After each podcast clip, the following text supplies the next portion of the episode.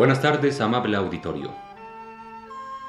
Radio Universidad Nacional de México presenta Literatura Española, un programa a cargo del profesor Luis Ríos.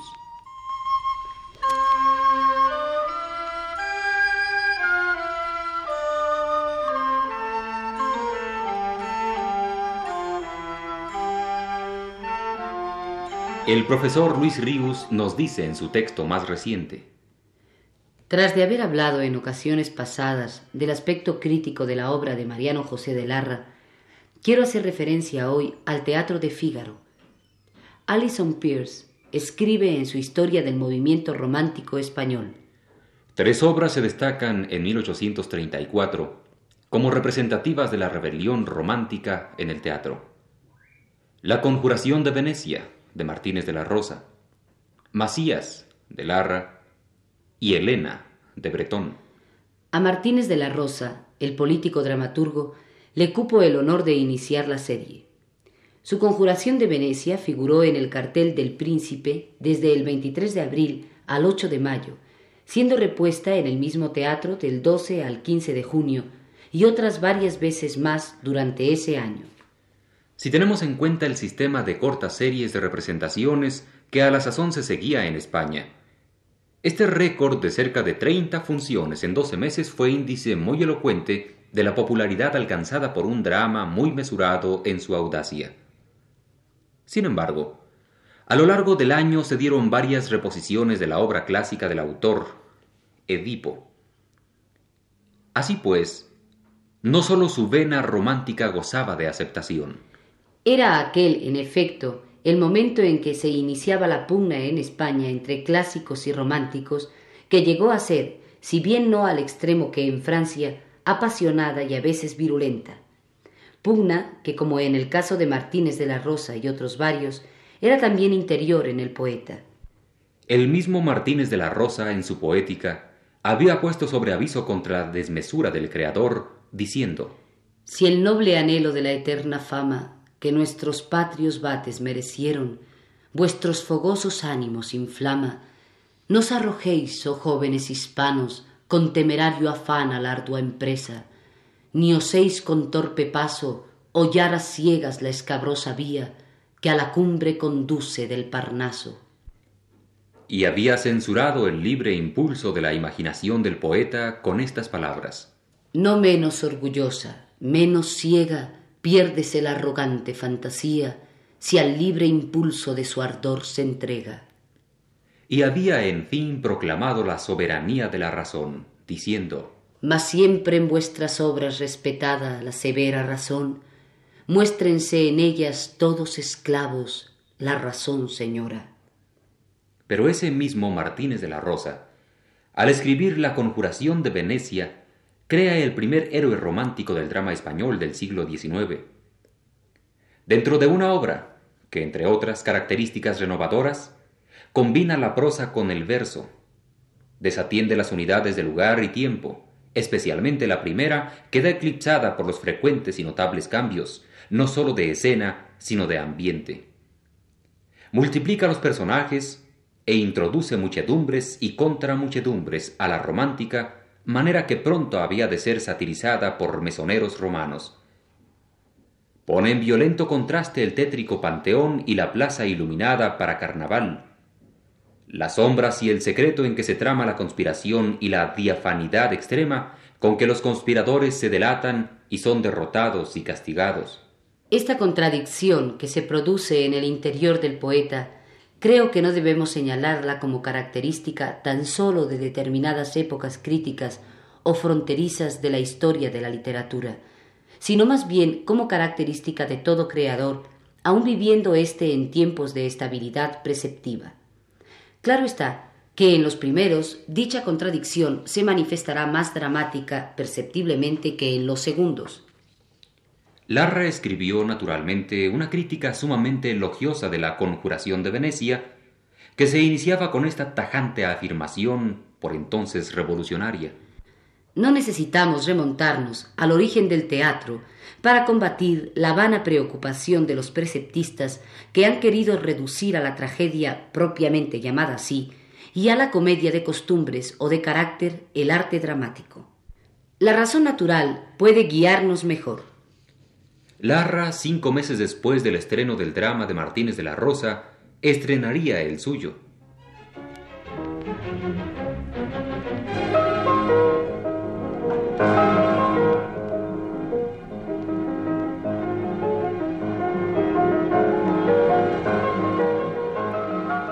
Volviendo ahora a tomar las palabras de Alison Pierce, recordemos que el 24 de septiembre de 1834, el príncipe puso en escena Macías de Larra. La obra fue retirada después de cinco representaciones, pero tuvo bastante buena prensa y fue repuesta dos veces durante la temporada. Un breve prólogo, escrito con la natural aprensión de un dramaturgo que era a la vez crítico dramático, rechazaba para su obra el título de romántico en el sentido francés moderno. Es un débil destello siquiera de la colosal y desnuda escuela de Víctor Hugo o Dumas, escribía Larra. ¿Es un drama romántico?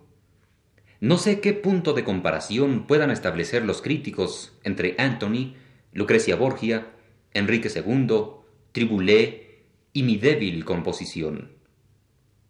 Quien busque en Macías el sello de una escuela, quien le invente un nombre para clasificarlo, se equivocará. La obra, afirma más adelante Larra, no tiene grandes efectos levantados sobre débiles fundamentos, ni escenas de imponente y charlatanesca fraseología, ni tempestades, ni horrendos crímenes. Si cabe excluir de esta última categoría el asesinato y el suicidio del acto final, y el estilo de Macías se compara con el de las obras más extremosas que habían de seguirle, los alegatos citados pueden considerarse razonables. No obstante, Macías es romántico en gran parte sin género de duda.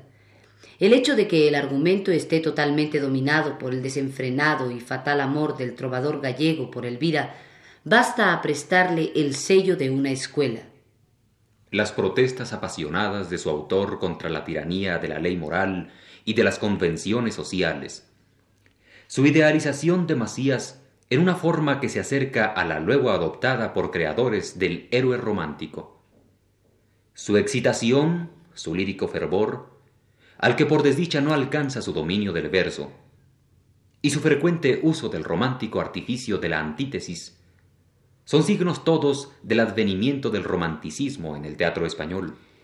No obstante, Macías no está completamente emancipado.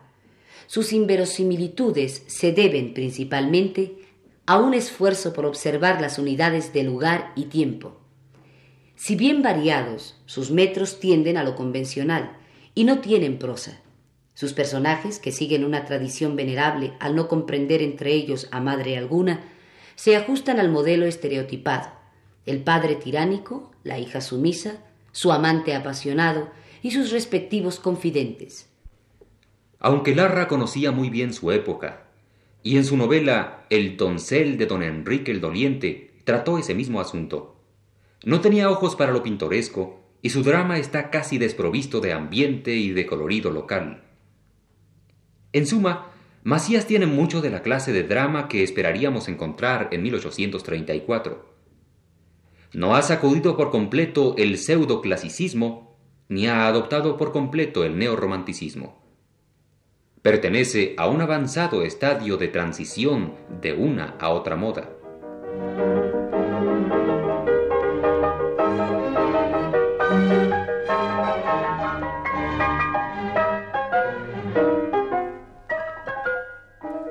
Para recordar más a lo vivo la atmósfera, el lenguaje, la intensidad buscada en el drama de Larra, escuchemos la parte final de la escena tercera del cuarto acto, representada por Macías, preso ya y sin saberlo, próximo a morir, a traición, y Elvira, que ha conseguido penetrar furtivamente en la celda de su enamorado para ayudarle a fugarse, sacándolo así del engaño en que Macías se encontraba respecto a la correspondencia de su pasión.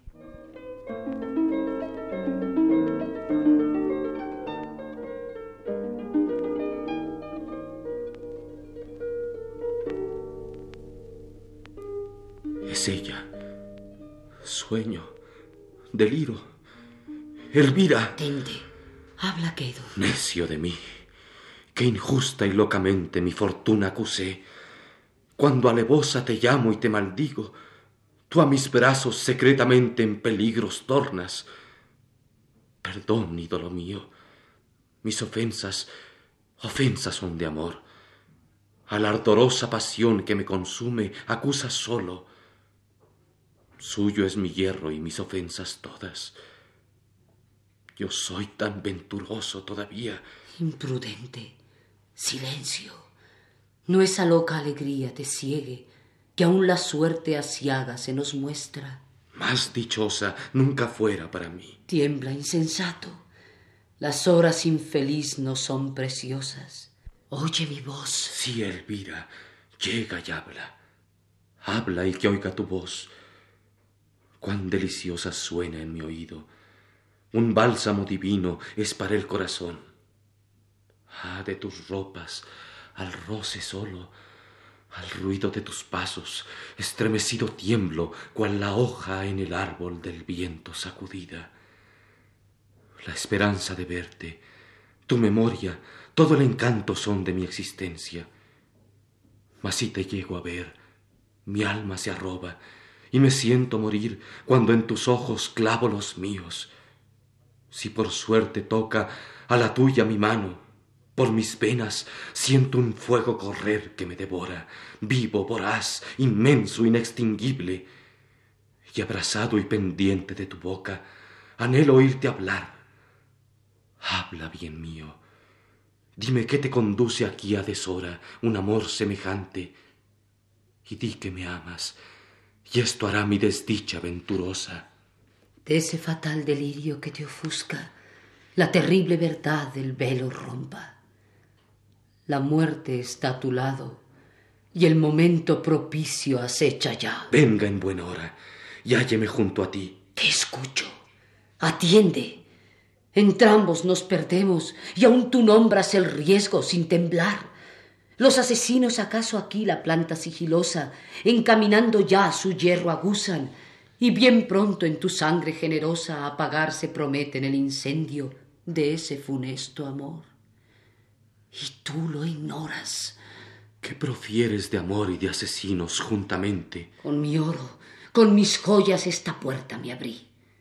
Fernán la infame conjuración dispuso. Oh, más hermosa te hace tanto valor. Dudo cuál puerta elegirá el cobarde. Sin demora sálvate, que a esto vengo. ¿Presumiste que corriese en tu busca presurosa sin tan terrible causa? Santo cielo, no la trajo el amor, la trajo sola la compasión. Tú, ingrato, mis tormentos con esa injusta desconfianza doblas. Vida y honor por compasión tan solo arriesga una mujer. Deja, abandona tan injuriosas dudas. Urge el tiempo, parte de aquí. Partir. No es afrentosa la fuga ante el puñal del asesino. No mancharás huyendo tantas glorias que tienes adquiridas. Obedece. Parte. Sin ti, bien mío. ¿Qué te importa? Nadie soy para ti. Ni ya uno de otro podemos ser jamás. Jamás. Y lloras. Cubres el rostro en las dolientes palmas. Y quieres separarnos. Ay, ¿No notas que ese llanto en que gozo tantas dichas es para el corazón letal ponzoña? Sí, lloro y por ti lloro. Y si es preciso para que huyas decirte que te adora esta infeliz mujer, que no hay reposo para ella si su intento se malogra, que morirás si mueres ya mi labio se atreve a confesión tan vergonzosa. Sí, yo te amo, te adoro, ni me empacha el rubor de decirlo. A cuánta costa del bárbaro imploré que me dejase un consuelo siquiera en ser virtuosa. Y él lo negó, y él mismo al precipicio donde contigo acabaré me arroja. Sí, yo también sé amar. Mujer ninguna amó cual te amo yo.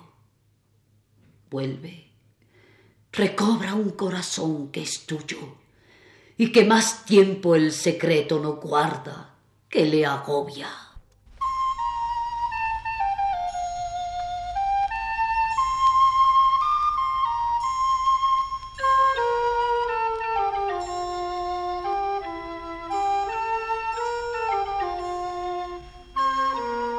Radio Universidad Nacional presentó Literatura Española, un programa a cargo del profesor Luis Ríos.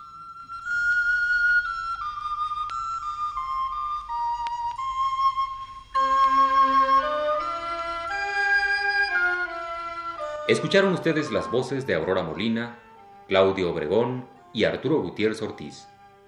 Les invitamos para el próximo sábado a esta hora. Buenas tardes.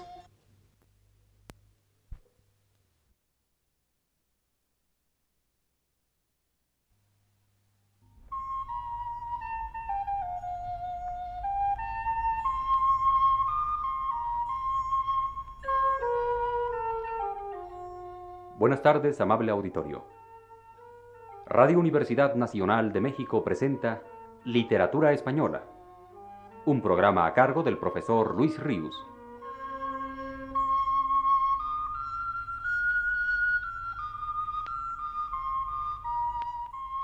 El profesor Luis Ríos nos dice en su texto más reciente. Después de haber dedicado varias pláticas a la personalidad literaria de Larra, he de referirme hoy a otra de las grandes figuras de las letras españolas del siglo XIX, que tuvo, como Fígaro, su más constante vehículo de expresión en el periodismo, aunque, como Larra también, cultivó otros géneros literarios, y en dos de ellos, el cuento y la novela, destacó notabilísimamente. Hablo de Leopoldo Alas, que se hizo sobre todo famoso entre los lectores de nuestra lengua con el seudónimo de Clarín. Nacido en 1852, aunque no tuviese allí su cuna, asturiano se sintió Leopoldo Alas, y en Oviedo pasó la mayor parte de su vida. En aquella universidad hizo la carrera de Derecho, y en ella vino a ser más tarde catedrático.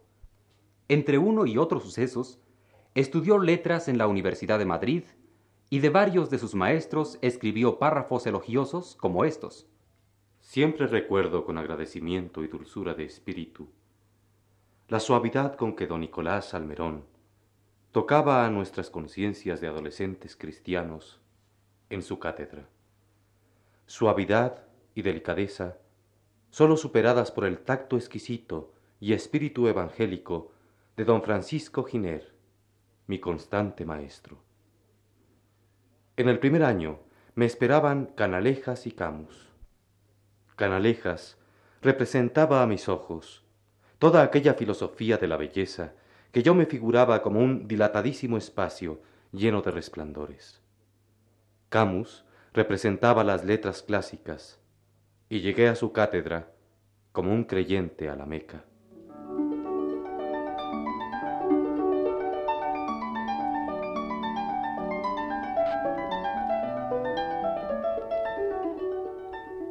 Azorín tan acucioso en sus lecturas de clásicos y modernos, tan sutilísimo crítico, escribió estas páginas en ocasión de haber conocido en Oviedo la biblioteca de Clarín. Una viva emoción me embarga al trazar estas líneas. Estoy en la biblioteca de Clarín. Reina un silencio denso, profundo en toda la casa. No hay nadie en ella.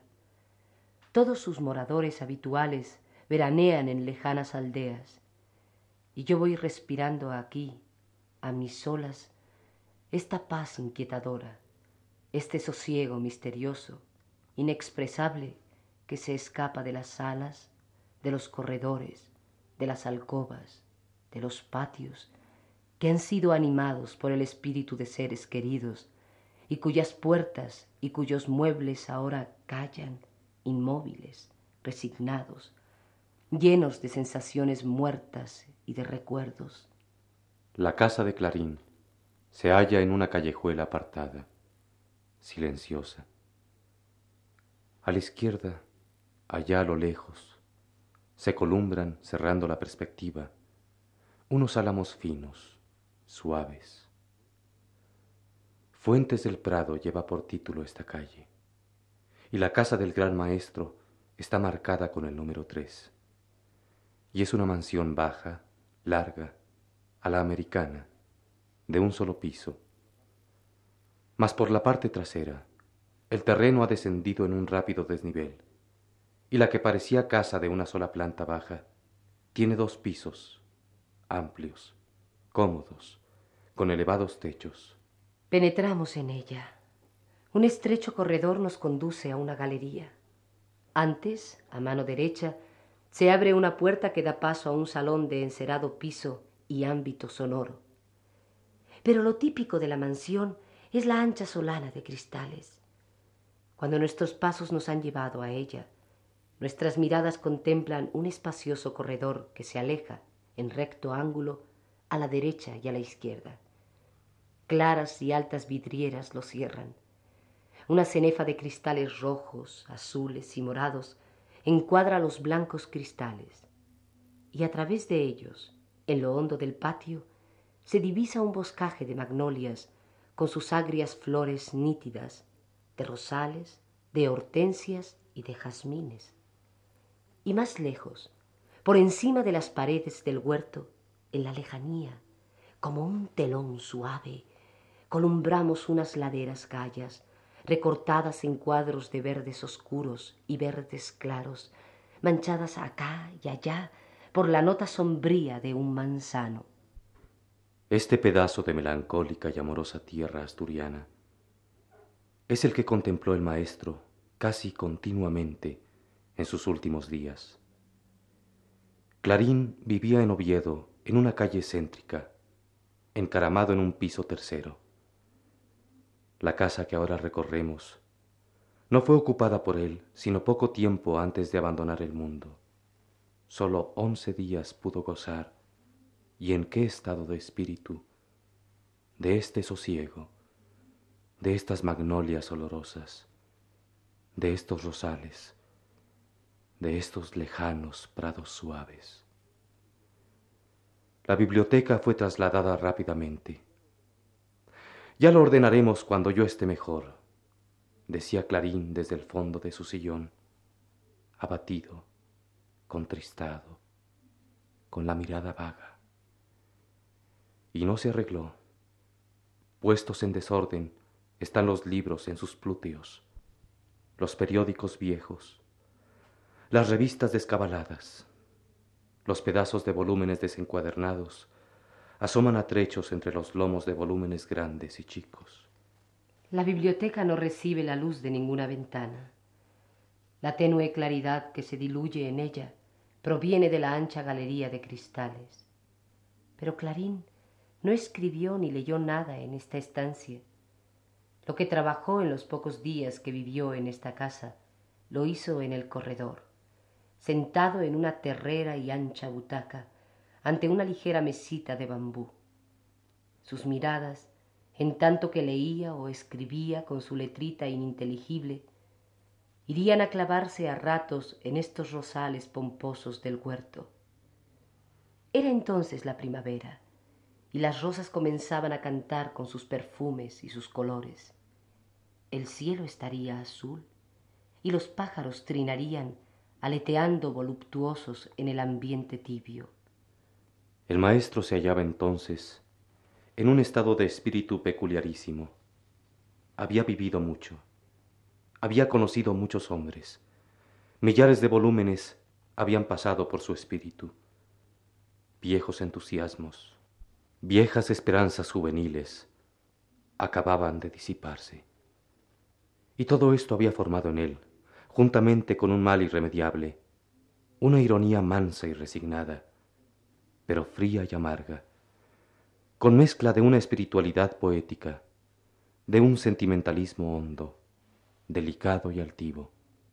Él mismo, hablando de uno de sus personajes de novela, ha descrito este estado diciendo que él, el personaje, un flautista, hubiera acompañado con dulce instrumento aquellas melodías interiores, lánguidas, vaporosas, llenas de una tristeza suave, crepuscular, mitad resignación, mitad esperanzas ultratelúricas, y que no puede conocer la juventud.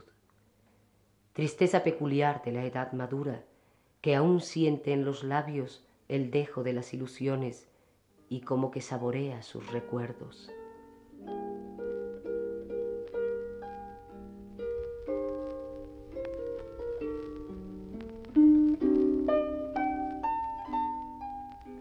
Otras veces más ha escrito el autor de La Ruta de Don Quijote sobre Clarín. Suyas son también estas palabras biográfico-críticas acerca del autor de La Regenta. Leopoldo Alas murió el 13 de junio de 1901. Su vida externa se reduce a bien poco. Cursó la carrera de Derecho. Estudió las literaturas española y extranjera. Vivió en Madrid largas temporadas y aquí trató a literatos y periodistas. Ganó una cátedra en una universidad. Colaboró en los periódicos abundantemente.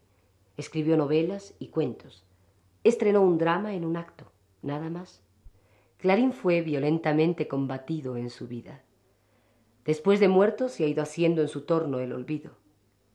Pero Clarín es uno de esos escritores, como Larra, a los cuales vuelve la atención de los doctos como en una mansa oleada de amor, poco a poco, al cabo de los años para formar alrededor de su figura un renombre definitivo, perdurable.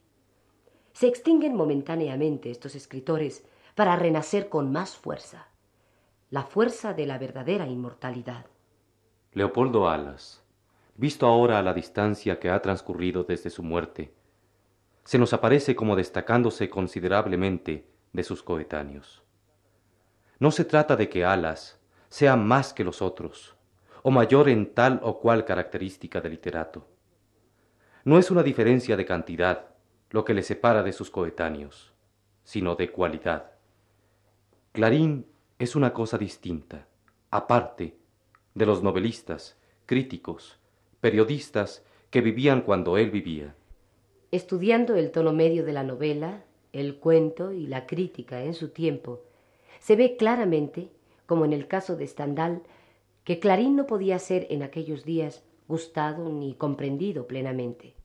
Hoy, al cabo de veinte o treinta años, con ser otras las tendencias y la orientación de las nuevas generaciones, ¿acaso no estemos más que en el comienzo de la comprensión de Clarín? En los días en que Alas vivió, el máximo de incomprensión lo marca el padre Blanco García en ciertas páginas verdaderamente lamentables de su Historia de la Literatura Española Contemporánea.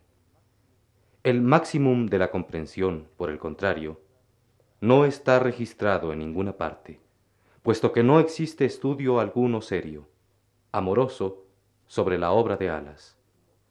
Decimos el máximum de la comprensión, y ha de darse un valor relativo a estas palabras.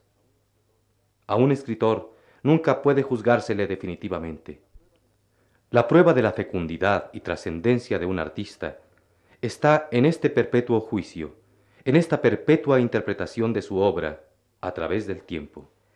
Se ha dicho que el propio creador de una obra es el menos indicado para fijar su valor y su alcance, para interpretarla.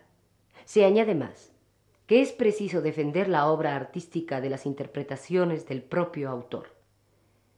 Del mismo modo, idénticamente, no podemos pedir un máximum de comprensión y de amor respecto de una obra que todavía ha de seguir manifestándose en el tiempo con formas, aspectos y matices nuevos.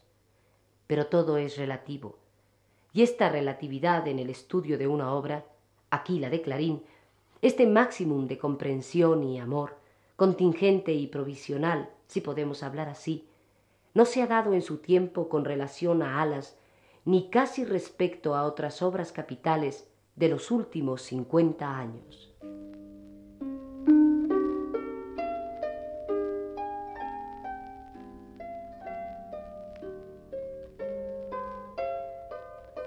De Clarín seguiremos ocupándonos la semana que viene.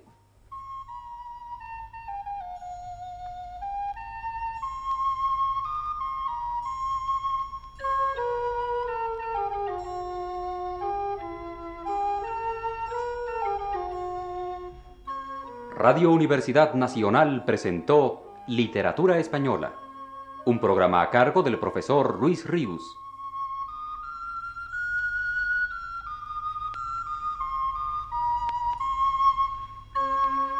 Escucharon ustedes las voces de Aurora Molina, Claudio Obregón y Arturo Gutiérrez Ortiz. Les invitamos para el próximo sábado a las 18 horas. Buenas tardes.